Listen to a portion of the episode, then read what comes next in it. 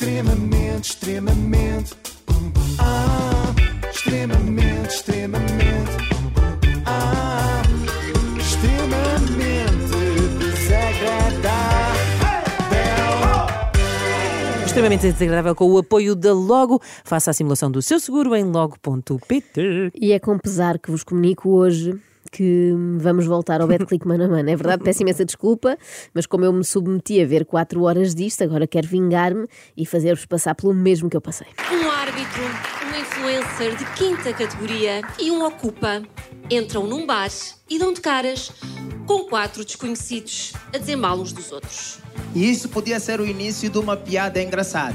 Mas o mais engraçado é que é mesmo verdade, é o que vai acontecer aqui. Porque aqui é semana a semana, combate a combate. Isto é, pet click, mano a mano!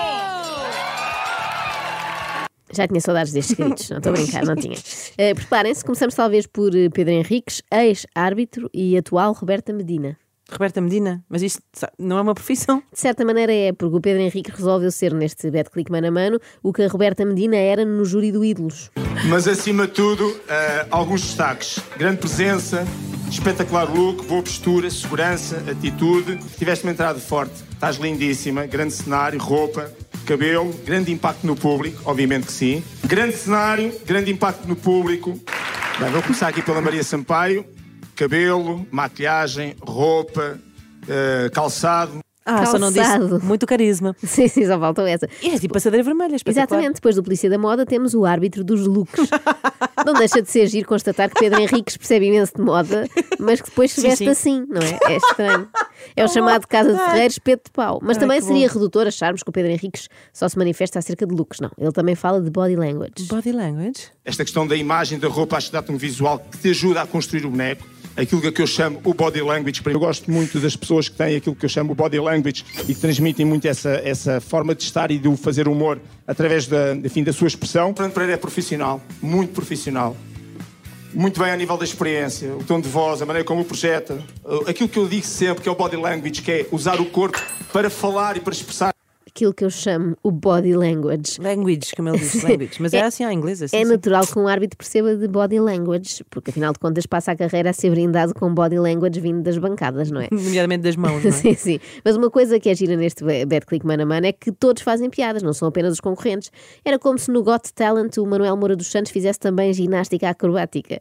Assim, o senhor árbitro também resolveu fazer uma perninha. Eu estive a ver as tua- o teu Instagram, Berg, e percebi que tu és um aficionado pela arte equestre, certo? Exatamente. Ou seja, tens uma coisa em comum aqui com o tio Gel, ambos gostam de cavalo. Ah, está gira, Ah, está tá boa. gira, está gira. Cavalo, porque cavalo, é cavalo, Claro, cavalo claro, sim, animal sim, e, sim, e sim. droga. Bom, Ó Gilmar, eu trouxe este telemóvel no bolso. Ai não, desculpa. Estás assim só de falar comigo. gira também. Sim, muito Noutro giro. Uhum. género, mas também muito gira. E o Gel resolveu juntar-se agora à Maia no lote restrito de gente que gosta de ser tratado por tio, por pessoas que não lhe são nada, e resolveu também dar um ar de sua graça. Ah, outra coisa. De amor, não era aquele Era, era. Pois, E eu e eu estava a ver ali um clima entre o Gilmar e a Pipoca. E eu estava a imaginar o Gilmário fazia um filho à Pipoca e eu já tenho um nome para esse filho. Opa, por O favor, partilha. C4 Lourenço. Não, a parte de Lourenço, por quê? Eu- eu Porque é. Betinho. Ah, ok. Calma, Beta. depois, Ah, quando sim. tiveres mais tempo em Portugal, vais perceber. Como estás no Montijo. É Ponto 1, um, Gel, ah, tio Gel. Lourenço não é nome de Beto. É nome de filho de ex-concorrente da Casa dos Segredos. Se fosse Lourenço, era mas Lourenço. Ponto 2. Mesmo depois da explicação, o C4 Lourenço continua a não fazer grande sentido. Mas pronto, acontece aos melhores e também à pipoca. Bom, dizer-te só que se achares que isto está a- correr mal para ti, ficas só calado, tá bom? Pronto. Continuando. Era uma piada. Não estava no guião. Não funcionou. Não funcionou. Tens que Ah, melhorar a tua piada. Foi mal. Tens foi que mal. arranjar piadas novas. Pois é. Tentou a sua sorte com o melão, não é? Com esta do calado. Pois é. Mas talvez tenha sido das coisas mais ofensivas da noite. É que sim, mas que esta alusão, é este boato sobre o calado e o melão. Não, não. Ter o melão a dizer tens de melhorar as tuas piadas. Isto é de mandar qualquer um abaixo. Sou maior. Nem sei porque é que estou a gravar esta VT da apresentação, mas pronto, bora lá, toda a gente me conhece. Fui membro da primeira boys band portuguesa e dizem que eu tenho mais discos de platina ou de ouro ou do que vocês quiserem na parede do que muita gente tem fotografias. Isto não é verdade, porque eu mandei tudo para o lixo. Eu. Talvez estejamos perante o programa de televisão mais nonsense desde a última série dos saudosos Monty Python. Olha, tu começaste a tua carreira nos morangos com açúcar e a seguir foste para a Floribela. Tu foste mais prejudicial para a saúde de uma geração inteira de crianças do que o açúcar. Muito bem, Melão. Parece que está a ler um parágrafo do Príncipezinho na festa de fim de ano da primária. Mas pronto, não deixa de ser um momento de televisão surpreendente, o Melão a ler pela primeira vez. Tiveste de ser pedida em casamento duas vezes. Duas. Sabes? Dizes-te ativista, feminista, mas depois andas por aí a dar razão ao estereótipo de que as louras não percebem nada à primeira. Eu agora fiquei com vontade, não sei quanto a ti, Inês, mas de ver um espetáculo inteiro do Melão, uma Pagava. hora, um special na Netflix. Sim. A primeira parte podia ser feita pela sua, pelo- pela sua oponente, neste caso a Maria Sampaio. Então, a primeira coisa que eu fiz antes de vir para aqui hã, foi logo ir à net pesquisar alguma coisa sobre ti, porque tu não és bem famoso, não é? Ah, e fui ao Google, não é? E escrevi mesmo assim: História do melão, para saber se tinhas alguma história, não é? A Maria tem ali um tico com não é, não, Não é? é? Está sempre a dizer não é, não é? Mas esta necessidade dos concorrentes irem pesquisar coisas uns sobre os outros, porque não se conhecem, é muito comum ultimamente em programas da TVI, não é? Já, é. já no Big Brother famosos, ninguém sabia bem quem eram os colegas. Bom, eu sou nova nisto, portanto tive que pesquisar o João Seabra na internet. Inês Simões e João Seabra. Em princípio tiveram de ir ambos ao Google, não é? E os telespectadores também, para ver quem eram. Aproveitaram e pesquisaram também por David, Cristina e Oana. Queria só dizer que sou grande fã do trabalho da minha oponente, um, Onana, Onan, Osama. Não, isso é o Bin Laden. Ona. Roxana. Bana- banana? O, é com O, não é? O H é mudo. O, A, O, com O, W. O. Ai do bicho. Obama. Obama. Não, esse é o presidente dos Estados Unidos, não é? Caraças.